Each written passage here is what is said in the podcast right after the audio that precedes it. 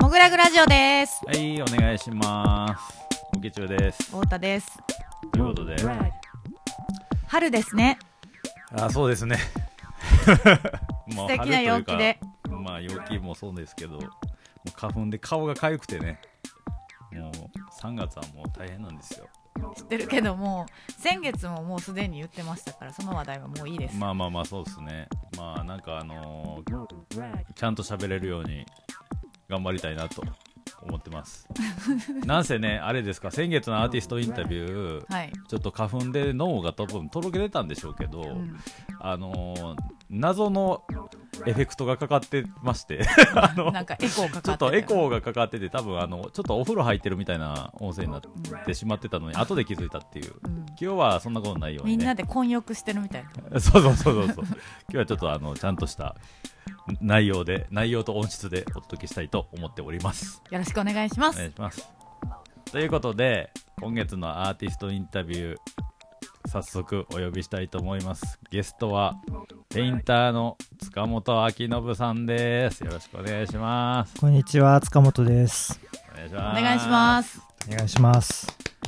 そう英語表記だと秋塚本。そうですね、あの、秋信って、あのーなかなか発音しづらいっていうか、それではいはいはいはい、まあ、アメリカ住んでた時に、まあ、みんな秋って呼んでたから、まあ、うん秋っていう風になって、はいはいはい。はい。まあ、漢字表記では秋信になってるんですけど、うん。英語表記だと秋ってなってますね。そうなんですよ、はいこのなんでこの英語表記がいるこの話はい。もう早速なんですけどこの塚本君のちょっとプロフィール読みますねはい。はい。武蔵野美術大学大学院を修了後渡米しニューヨークで4年間を過ごした後に帰国現在は東京拠点にコミックやカートゥーン調のタッチでピカソをサンプリングするニューキュビズムを中心に制作を行っているというプロフィールでございましてはい。そうで塚本君自体はですねえっと2年前はい、はい。ですかね、はいあの小田島仁さんが企画してくれた小田島さんと黒川智樹さんと塚本君の3人展をモグラグで開催したまあその準備の時タイミングで知り合いましてはい。で最初連絡取った時は多分まだニューヨークにいたやつそうですね。ねあーはいそっかはいそうそうそうそうですね。で、なんか一時帰国してた時かなんかに、モグラグに寄って、うんなんか、なんか買って、えっ、とねなんかが出たん、ですよ関ね。谷君の作品を購入してくれあ、てそうです、そうです。て、関谷さんの。で、はい。それを受け取りにはい来てくれました。そうそうそうですね。だから、えっと、まあちょっとあれやんね、だから帰国の理由の一個としては、まあ、コロナもありってこと？そうですね。ちょうどコロナにぶつかったりとか、向こうではブラック・ライブスマターとか、なんかそういうちょうどそういう時期にぶつかって、うん。はい。まあ、帰ってくる時は、うんまあ、結構、なんか道が燃えてたりとか、えー。そういう時でしたね、えー。結構治安が悪化してた時に、はい。はいはいはい、はい。うんその最初に、その、渡米した時は、まあ、いきなりニューヨークにいた。そうですね、うん。あの友達が先に行ってて、うんまあ、それで、あのーまあ、ニューヨークっていうとなんか現代美術のはいはい、はい。中心地みたいな感じがあったんで、んうん。あの僕もなんか行ってみたいなっていうのがあって、うんうんその友達と相談しながら、あのーまあ、なんとかちょっとバイトを見つけることができて、はいはいはいはい。そそこでちょっと潜り込んだみたいな感じですね。はいはいはい。でも卒業して結構すぐ12年ぐらいたっうん1年ぐらいはバイトをしててその時になんか、まあ、日本での活動っていうのに限界感じたっていうか。まあ当時、あのー SNS とかもそんなに発展してない時で、うん。自分の作品発表しようっていうとやっぱギャラリーにうん。行って、まあ、実際に実店舗で展示するっていうのがメインだったんで。なかなかやっぱ難しかったんですよね、うん。はいはいうん知ってもらう機会をそうです。ねその展示の時しが、まあ、唯一こうお披露目みたいな感じ、うん。そうですね、まあ、今はまたちょっと変わってきてると思うんですけど、うん。うん。まあ、当時はそういうのがあったんでもうとにかくなんかまあ大きいとこに大きい海原みたいなところに出て、はいはいはい。あのまあ、揉まれた方がいいかなっていう気持ちがあったんで、んそうやね。だから特にあれやんね。だから行ったのが67年前になる。そうですね。67年ぐらい前ですかね。となるとやっぱそのインスタグラムがすあんまりまだそんなにそんなにそうですね。そうそうですそうです、うん。はい。ツイッターとかはあったけどまだツイッターでもその画像っていうよりはやっぱテキストのやり取りをする、一番なんかさ過渡期な時じゃないなんかツイッターも一瞬さえもうこれ日本で消えるんちゃうかっていうような時があったやんか、うん。そそれ多分2 0 1 5 6年とかやったと思うねんな。そっから盛り返して今、うん。なんかすごい普通にこう定着したけど、うん。インスタグラムも2012,3年ぐらいからこう使う人とか増えてきててあの、まあ、そんなにこう注目して SNS をうまく活用してない人とかも14年ぐらいから始め出したみたいな感じやったけど、うん。今みたいな活用の仕方をしてる人はそんなに少なかったよね。そうね、うん。そうですね。しかもまあ塚本君の個人のキャリアとしてはまあいった20代の後半にまあ一年発起というか。そうですね。うん。こう20かみたいな、27の時に行うん。ってはいはい。はい31で帰ってきたみたいな感じですね、うんまあだってちょうどやっぱり267 8歳ぐらいででちょっとこうどうしよっかなみたいないのをやそうですね。すごい考える年やもんね。ね。僕らもモグラグギャラリーを立ち上げたのが俺が28ではい。太田が27 27かな。の時なんで、まあ確かにその頃にこう何か行動を起こしたことは結構そのそのまま30代をこう形作るのはよく僕らに限らずよく見る形やなと思うんですけど、そのちなみにその行った段階でもまあペインターやったとは思うんやけどその作風的な部分っていうのは当時から結構割と固まってた感じやったんですか？いや全然当時はもうなんか実験的なことばっかりやってて、ん。なんかまあうーんまあアーティストとしてどうやって生きていけばいいんだろうとか、うん。まあそういう風なまあ悩んでた時期っていうのもあって作風っていうのは固まってなかったですね、うん、でまあ今の作品の、まあ、原型になるようなのができたのがまあ向こうに行ってからすぐぐらい。うん。でまあなんかでき始めて本当最初落書きみたいな感じだったんですけど、なんか周りの人たちがまあなんかこれ可愛いんじゃない？みたいな風に言ってくれて、まあそっからなんかまあちょっとずつ進めていってまあ、何枚か書いていくごとにちょっとまあ今のスタイルになったっていう感じですかね、いえ画材は最初から油絵でいってたの？あそうなんですよね。画材は最初から油だったんですよね。なるほど。はい、そこ結構面白いよな。なんか、うん。あの結構特に絵描きが多いけどこ今回のこの塚本君の展示見る人でアーティストの多くはこれアクリルじゃないんやみたいあなことを言う人結構多くて、うん実際ねこうマスキングテープを使ったりとか、はい。手法的には結構油絵では難しそうなこともうん。導入しながら、でもあ明らかに油絵の良さもちゃんと入れ込んだ形の絵になってて、これどこで始まったんやろうと思ったけどやっぱ最初から油は油やったよね。最初かそうですね。まああのむさびえまあむさびではでもシルクとか版画みたいなことやってて、そうなんや。そうですね。でもへー。12年の時はまあ油絵やっててまあなんかいろいろやってた結果油絵に戻ってきて、まあ、そのきっかけがまあアメリカってなんかアクリル絵の具っていうのが結構画材として主流で、はいはいはいはい。あとスプレーペインティングみたいなのがあって、うん油ってなんかこう主流まあもちろんみんな知ってはいるんですけど、うん。なんかそんなに使われないっていうか、はいはいはいはい。あのアメリカ人ってやっぱなんかスプレーとか、うん。こうアクリルとか合理的な画材が好きなんですよね。ああなるほどね、はいはいはい。だからなんかそれにちょっとなんて言うんだろう、まあ、外国人として立ち向かうっていうかなんかそういうアゲインストな立場を取るっていう意味で、うん。まあ油でもいいかなっていう。もともと好きだったし、はいはいはい。なんかそういう、うん、なんかちょっとマイノリティっちゃマイノリティなんですよね、油絵っていうだからなんかそういうのもあって始めたっていうのがまあきっかけ。差別化を作ろそうそうですね。逆にあれなんかななんかその特にやっぱニューヨークはさっき塚本君も言ってたみたいにその現代アートのやっぱり中心地のプライドもあるけどさそれって逆に言うとこう戦争中にこうヨーロッパからニューヨークにこう動いたやん中心が。はい。その時に油絵の具っていうのはまあ伝統的な画材やったのに対してこっちはもっとポップに行くぜみたいなそうですね。なんかそういう意識があるのかもね。革新的な画材っていう感じはあるのかもしれないですね今でも。へえそうやんな。言うてだって今のポップアートのベースになってるウォーホルとか、キース・ヘリングとかバスキアとかはもうすでに多分油絵じゃないしね。ブラインドではないですね。うん。なるほどね。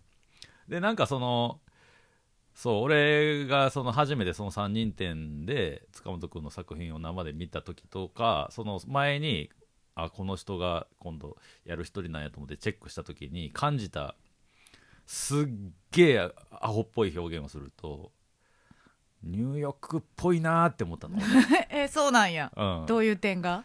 なんかねポップアートやねん。うん。明らかに、うん。でもその、まあ、今回の作品の多くもそうなんやけどそのネタ元があってそれをこう、まあ、サンプリング、うん。まあ、いろんな言葉がありましたよ美術界には、うん。あのシミュレーショニズムだとかね。まあなんかあのそういうまあ要はそのネタがあってそれをこう現今風にとか自分なりにこう解釈するっていうことで、その特に前もそうやったし今回も結構出てきてるんですけどそのアメリカのポップアイコン。うん。スポンジボブやったりえーピンクパンサーやったりそういうカートゥーン的なキャラクターとすげえ歴史的に有名なそれこそ今回は展覧会のタイトルがソフトシュールレアリズムっていうんですけどそのシュールレアリズムの有名な絵画をちょっとこうネタサンプリング元に使ってたりとかっていう、うん。その手法とあとその出来上がった作品のポップさカラフルさとか可愛らしさの現代性みたいなのがもう超イケてるアート。ありがとうございます。いけてるアート。そうあのねイケてるアートイコールニューヨークなんですよ俺の中で。あもうもうバカっぽいけど、あうん。イケてない気持ち悪さも含めてしまうのが西海岸って感じで。そうそれをパワーで押し切るのが西海岸。うん。うん。なんかねやっぱね言わんことすることは分かる。分からなくはなこい、こに落とし込めるセンスね。うん。これが俺の中でのニューヨーク感なんですけど、うん。最 も基準にないやつやね。そうそうそうそうまさに。そう。これこれっていうかこういう感性みたいなのってなんつうかなもともとまあもちろんないとできないと思うんですけどニューヨークでアート活動をしてることの自分への影響みたいなんてなんかあったりします、うんいやそれはやっぱりあのアメリカにいたからっていうのは結構ありますね。あうんまあもともとなんか西海岸的なものの方がうん。好きなんですよね、なんかあの、うんうんうん。ポップカルチャーでもなんかちょっとなんか肝皮みたいな、うん。肝皮いいものがどんどん出てきたのがやっぱ西海うん。海岸っていうか、うんうんうんでもっと洗練されてるのがニューヨークっていうそうそうそうそう。感じなんですけどでもその中間ってどこにもないんですよね、ああなるほど。アメリカ大陸の中にまあ、大体真ん中ら辺にシカゴっていう大きい都市があるんですけど、そこでもやっぱりなんかそこはまあ地理的には中間にあるかもしれないけど、うん。アート的に言うと全く違う、はいはいはい。ももなんていうの？どっちかっていうとなんか洗練されたものがとかうん、うんうんもっとダイバーシティがあるんですけど、うん。なんか、うん、なやっぱなんか日本人がニューヨークに行くとなんかその中間っていうかなんかいろいろ混ざった変なものができるのかなっていうふうには思ってます、はいはい。まあ、それがまあ自分の個性なのかなっていう最近はまあそういうふうに理解してますけどね、なるほどね。まあ中でその日本ってアジアの東の果てなのにもかかわらずうん。なんかねやっぱ気持ち悪いが入ってくるんですよね日本の表現って。まあ妖怪とかさそう。怪まあそれを経て怪獣とかさ。そう。なんかあの果てっていうのはやっぱ気持ち悪さがあるんやけど、うん。ニューヨークってどっちかっつうとアメリカの東でヨーロッパにも近いやんかどっちかっつうと、うん。その逆に言うとアメリカの端っていうのが西海岸になってくるからうん。多分なんかやっぱそこのなんつうの地球規模で見た時の真ん中がやっぱニューヨークやったりもするんやろうしその洗練のされ方みたいなんて日本人結構ね照れ照れくさいっつう言い方もあるけどね苦手な人多いと思うよね。うん、受け入れがたいとか。ないやななんつったらいいんかな？なんかこうガチでイケメンみたいな感じ 生まれながらにイケメンなんかそのうんイケメンがイケメンを誇るみたいなことって日本人ってあんましないやんか。うん。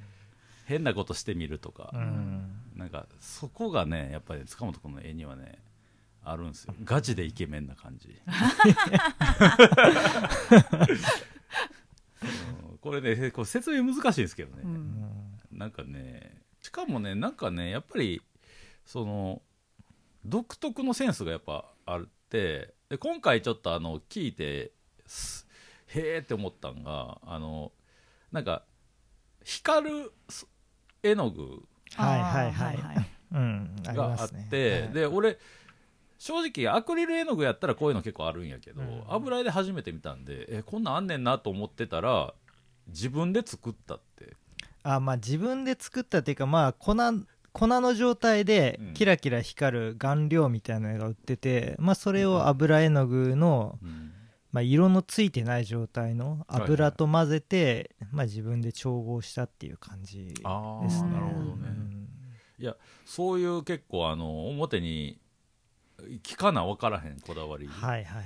あとやっぱ多分絵描きは全員感じたと思うんですけどサイドの処理にはいはい。うん結構この人あの画面の絵結構いい意味で緩いテイストが残ってたりすんねんけど、うん。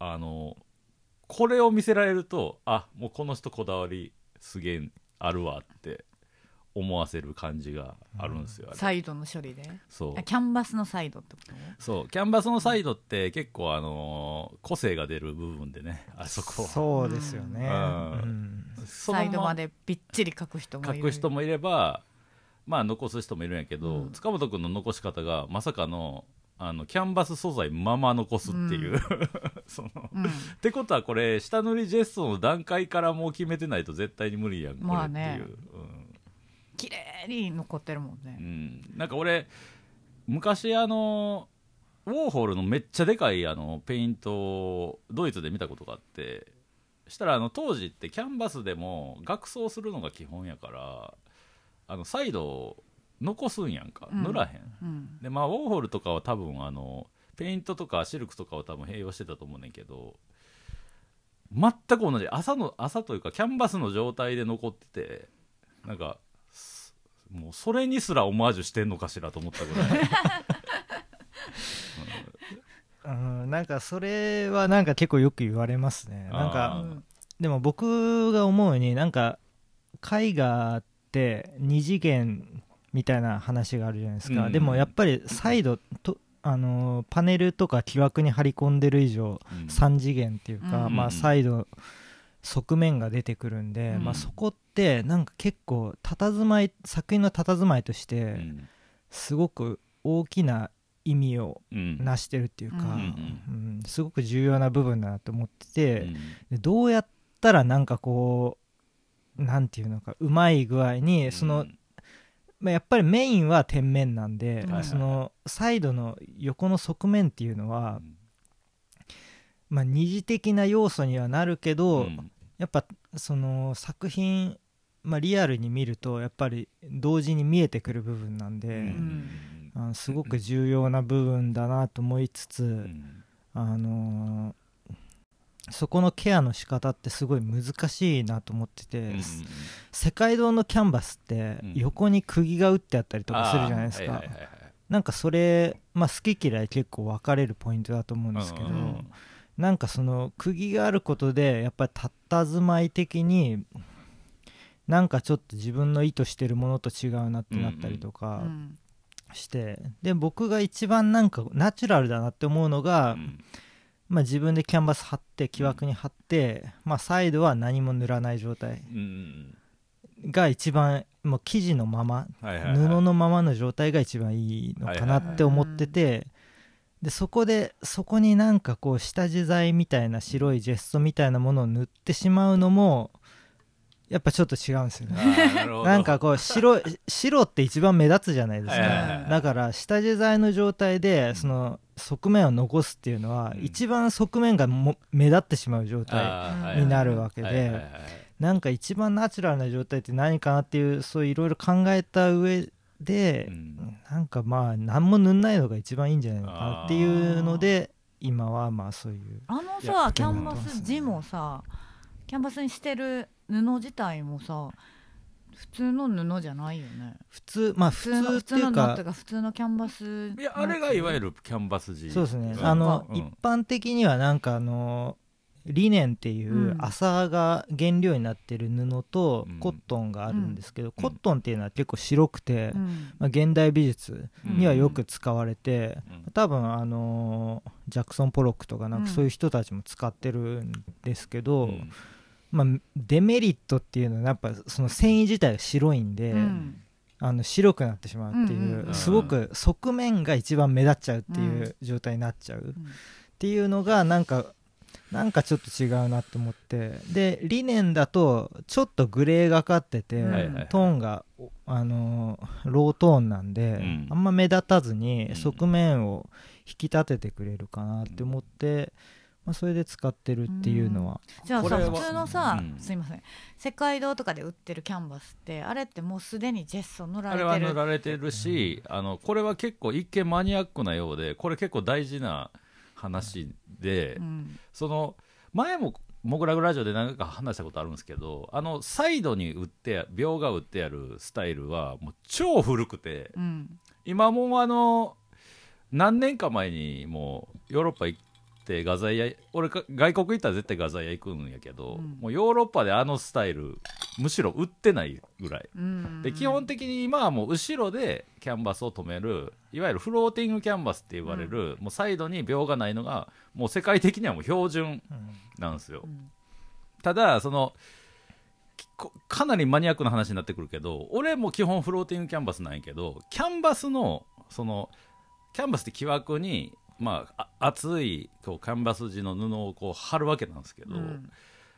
どんだけピシって貼っても絶対にちょっと丸くなるんですよ。R が出出るんよ角に、ね、角に。うん、で厳密に言うと天面にこう絵を描くんやけどその端っこどこなんて言われると結構難しくて、うん。で最近の俺のやり方はサイド1センチまで描くようにしててそこでマスキングで止めてその1センチから余った部分を一色に塗るってことにしてて俺も白で残すのは俺も嫌で、うん。その何かしらの一色で疑似的なフレームとして塗ったりとかしてるんですけど、うんうんでこの塚本君のこの生地のままっていうのは結構一個すごい効果的やと思うのが、うん。そのギャラリーってホワイトキューブ白い壁が基本やけど、うん。家ってほとんどの壁白じゃないじゃないですか、うん。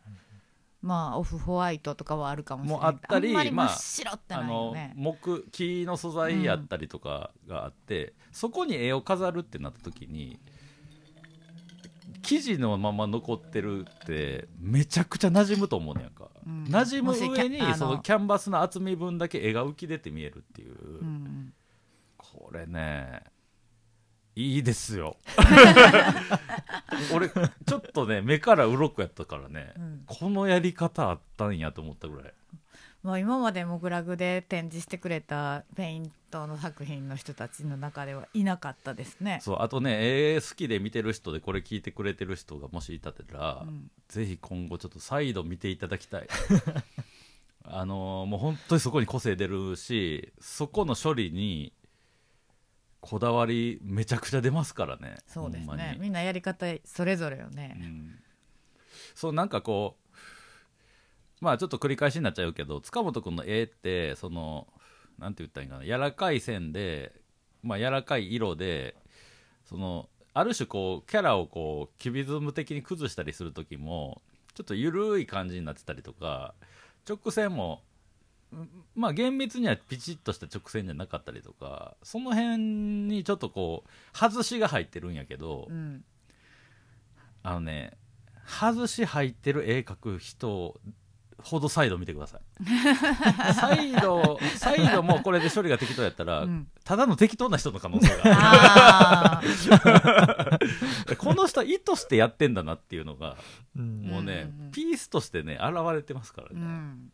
これちょっとねあの油断できないですよこの人本当に、うん。本当に。そうなんですかね。なんか本当マニア向けの絵描いてるなっていうのは思いますね。いやでもやっぱりそのなんて言ったらいいんかなこうその伝統と革新みたいなのをさ混ぜるっていうまあやり方としては結構オーソドックスなんやけどアートにおいてはだけど逆に言うと日本でアートっていう文脈があんまりその成熟してないせいかこういうことする人って結構実はあんまり少ないような気がしてて、うん。なんかただもうとにかくキャラ勝負。うん。自分のオリジナルキャラを作ったもん勝ちみたいなことに日本のアートってなりがちなんやけど、まあ、今ま今まさにそんな感じやしね。最まあなんかちょっとよく見えますよね、うんそういうの。あとは技術がやたら高いとか。うん。じゃなくてちゃんとこう西洋美術の文脈を踏まえたアートピースを自分なりに表現してるっていうそうだからねある種ねこうなんていうんですかね日本のローブローとか言ってるモグラグらしからぬですね。結構割と正統派なというか、うん。アートアーティストなわけなんですけど、うん。でもこれはやっぱあれやん。あれあれなの？この方向性っていうかはなんかこうニューヨークで活動している中でちょっと見つけたみたいそうですね。やっぱなんかそのコミックカルチャーとかなんかこう手書きのなんかサインペインティングとかあるじゃないですか。お店のな、うん。かロゴとかをまあガラスに手書きで書いたりとかそういう職人さんとかがやっぱアメリカってなんかまだあるんですよね、けど日本ってもうなんかほぼプリントなんかプリントの技術っていうのが発展してるせいまあせいっていうのも変なんですけど、うんまあそのおかげで手が手で書く必要がなくなってるっていうのがすごくあってなんかその手書きさ手書きの良さとかなんかそういうのがあのアメリカの方がなんかまあちょっとあるのかなって思ってうん。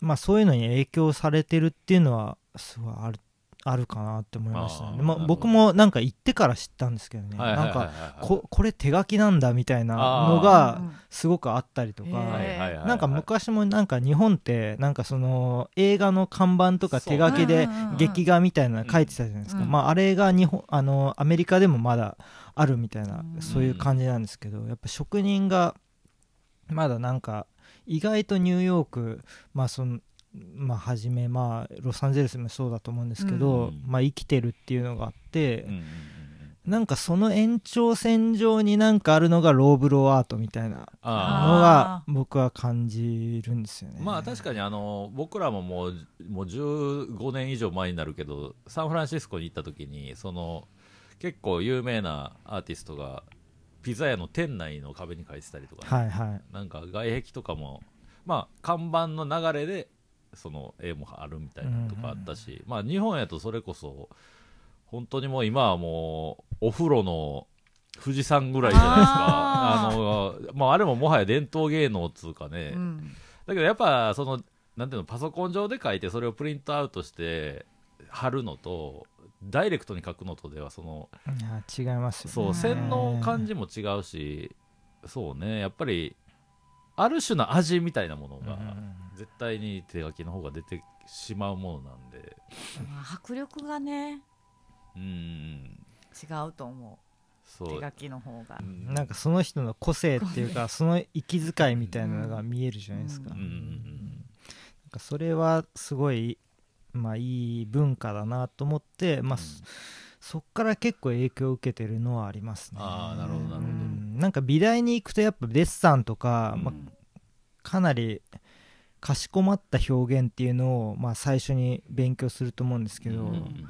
なんかそこから砕けたカルチャーとかにあの接したりするとすごいカルチャーショックみたいなのがあって、まあ、そういうのはすごい影響された部分ですね。うん。衝撃受けたっていうか、うんうんうん。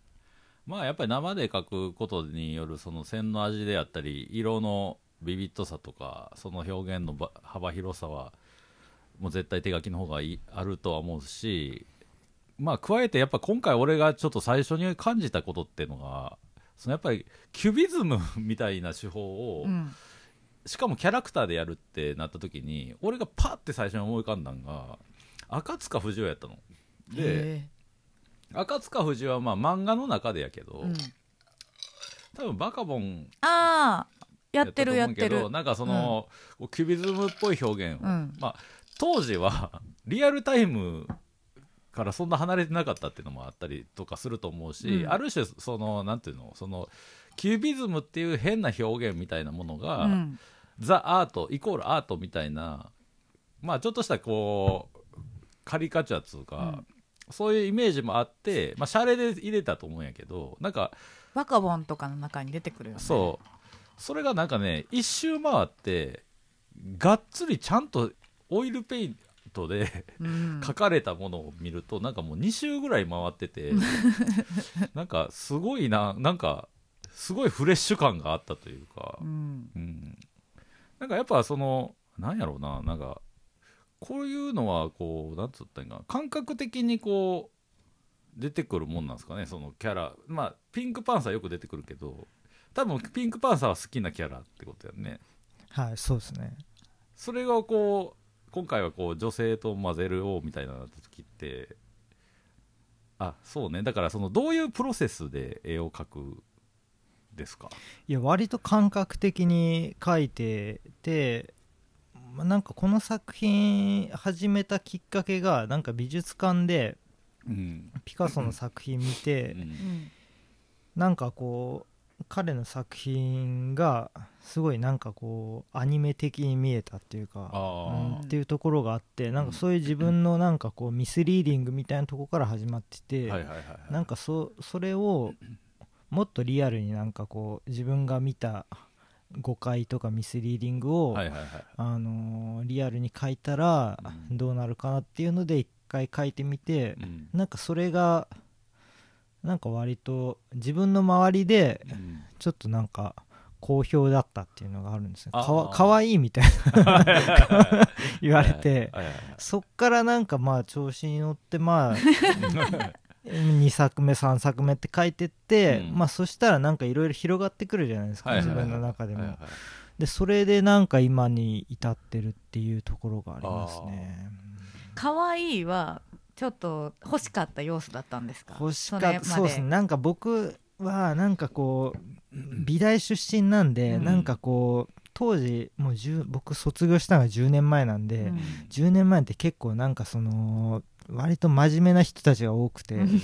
やっぱ緩いアートとか、うん。まあ、村上隆とかもそうだったんですけど、うん。まだなんかアートとして認められてないうんような感じもあって、うんまあ、今ではまあそんなこともないと思うんですけど、うんうんなんかその緩いっていうのがなんか一つなんかこうカウンターとしてなんか一つあるのかなっていう、はいはいはいあのかしこまったなんかもう硬いガチガチのこうアカデミズムに対して、なんかちょっと緩めなうんアニメとかつ使ってみるとかモチーフに使ってみるとかっていうのがなんかちょっとそのなんかこうカウンターパンチみたいなところがあるかなと思ってうんずっと注目してたっていうのはありますね。うん。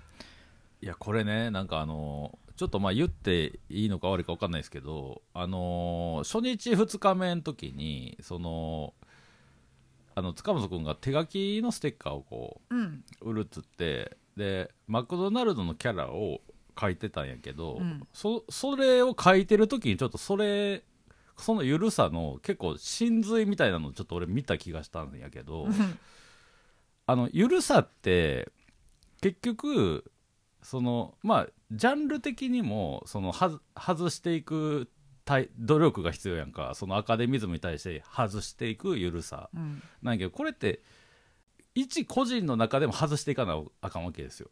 その、うん。自分が今まで培ってきたものを、まあ、ある種こう否定してどんどん外していくことにもう多分直面するんやと思うんだけど、まあね。緩さを求めるっていうのは。でそのステッカー書いてた時うにん。さすがに空ではあれやからネットで調べるわけですよ、うん。その何かしらのキャラをね。ただそのキャラを見ながら描くその絵がうん。もうめちゃくちゃ外しができてて。俺ちょっと衝撃受けたんやけど。もうなんかねもう右向きのキャラやのに左向いて描いたりとかしてるんですよ。すでに。すでに。だからそのエッセンスだけ抽出して、うん。それを自分の絵に落とし込込む力がめちゃくちゃ高いと思ったのこの人。あもう多分このポイントだけ押さえときゃまく書あとはどうでもいういみたいな。じゃないってことやもんね。別に。そう。いやあれねすごいと思った そういうのって子供の頃からやってました？子供の頃からやってたんですけど、でもやっぱ子供の頃は何にも考えてないじゃないですうか、ん。やっぱでも大人になってからいろんなこと考えていやもうこれはもう外してこうみたいな。そう。そう。子供は単純に描きたくても描けない技術的に、うん。でもだんだん技術が上がってくるとうまく描こうとしてそのまんま描こうとしちゃうわけ、うん、うんそうやんな。その先やねんなこの外すっていう技術は、に表そこに表現っていうものがあるってことやろ。そう、そう。ですね。うん。その人の独自性というかその人の絵になるっていうことやもんね。だから先こう塚本君から面白いキーワードが出てたけどそのミスリーディングうん。をするとでミスリーディングをしたものをそのまんまの状態でこうどんでやって育てるかみたいなところでもともとその育ててきたこう外し力がそこで効いてくるんやなと思った今。うん。だからなんかなんかっぽいけどこれは塚本君のペイントやんなってみんなが納得する状態に仕上がってる、そうやろううん。ね、で一番なんかこう自分の素の部分が出てるのがステッカーかもしれないですね。キャンバスっていうか、うん。今のところね初日と2日目に来た人ぐらいしか見れてないですけどね それはあねれがそのエッセンスやったとして激安ですけどね。あのステッカー。とんでもない激安値段で販売してましたけど。いやまあなんかそうそうなのよ。だからそのあのサンプリングとかオマージュとか言ってもそのねまああんま誰とは言いませんけどうん。もう下手なサンプリングする人も多いんですよ。特に日本人とかもまんまやんみたいなね。うん。そのものやんいそれをそはそんなにアートとかって言ってくれるとアートのイメージ悪いわみたいなのもあったりもねあったりなかったりするわけなんですけどそのほ真の意味でのサンプリングうん。オマージュはやっぱりねこういうことなんだよっていうのがね今回の展示を見てもらえれば分かるんじゃないかなと思いますよ本当に、まずじゃあちょっと言いますね。はい。ポイント。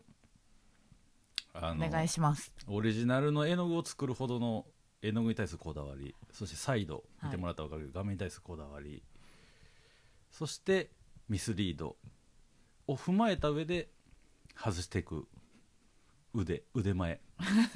センスセンス。そしてニューヨーク的センス。これだよ。すごいですね。どうこれ？4つも集まっちゃったよこれ。もうアーティストになるしかなかったって感じですね、大体こういい飲み屋でも3つぐらいですよ揃うの。4つも揃うことはない。うん。味雰囲気値段ぐらいでしょ居酒屋と比べられてますけどいいですか本当に。まあもう本当にねあのーちょっと注目のアーティストですよ本当に彼。そうですね。このこの人。もういろんな人に見てほしいです。見てもらいたいです、うん。ありがとうございまいすやーというわけでございましてね。これやっぱねソフト。ソフトなんです。うん削ってもらってもいいんですけど1個聞きたかったんですけど、はい。ソフトシューレアリズムってすでにある言葉なんですか？いやどうなんですかね。僕はあのパッとひらめいてつけたんですけど、うん。なんかあのまあソフトっていう言葉がなんか割と好きなんですよね、うん。なゆはいゆるさっていううん。かうん。なんかそのガチガチになんかこう真面目に真剣にやっていくっていうんじゃなくて、うんなんかこう真真剣になんかこうやってったところにあるのがアカデミズムな気がして、はいはいなんかそれとは違う方向でうん。やりたいなっていうのがソフトかなっていうふうに思ってて、あのソフトっていうのはなんかそのアカデミズムに馴染めなかった人たちうのん。なんかこう 終着点みたいなところであったらいいなって思ってつけたんですよね。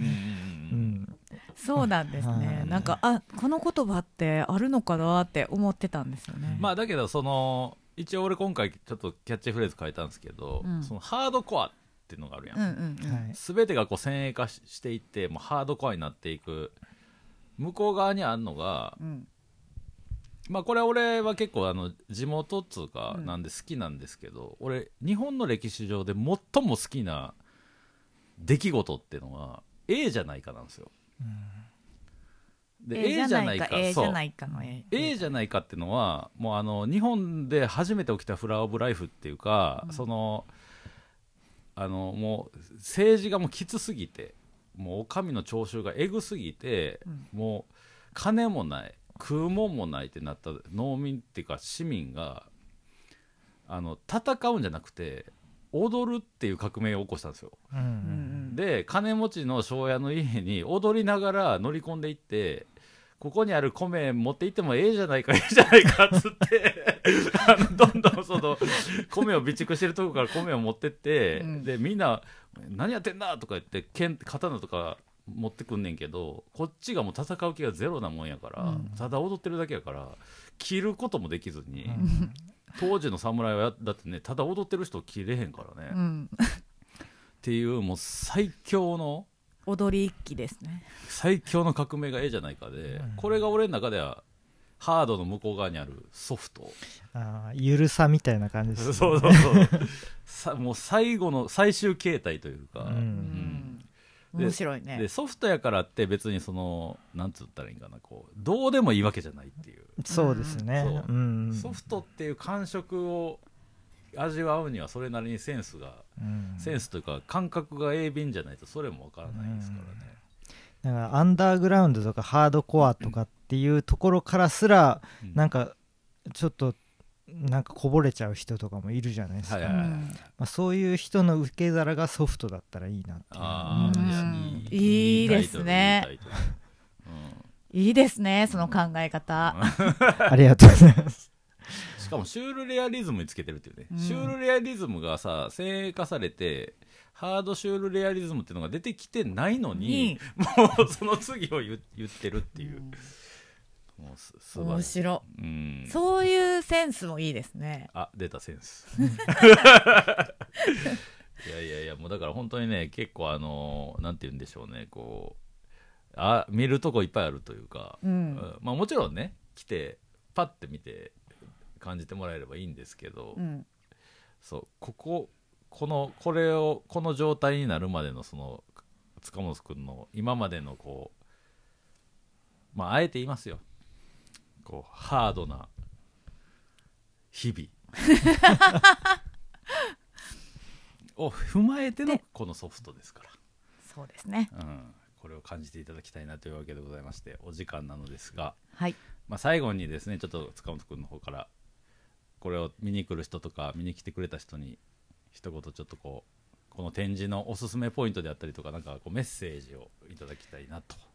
そうですね。あのーまあ一生懸命描いたのであのーまあ絵が好きな人でもそうでもない人でもなんかフラッと入ってくれたらいいなって 思ってますね。あはい。なるほど。いや確かに今回はあのもうザ絵画展なんで結構道歩く人もあここギャラリーなんやって一一発でわかるっていうそうねうちあんまりなんかギャラリーって分からへん人も多いからそうね久々にあの飛び込みで来る客率が結構高い展示もなってますので。嬉しいですね。はい、うんぜひまだ会期がね半分ぐらい半分ちょっと切ったぐらいでこれ配信しようと思ってますけどあのもう必見なんでぜひ暖かくなってきましたからね。はい。春の陽気の中でこう見に来てソフトください。シュールレアリズム感じてください。というわけで今月のアーティストインタビューゲストはアーティストペインターの塚本明信さんでした。ありがとうございました。ありがとうございます。エンディングです、はいというわけでじゃあ太田さんの方からインフォメーションお願いしますはい、ただいま開催中です。塚本明信個展ソフトシュールレアリズムは3月26日日曜日までです。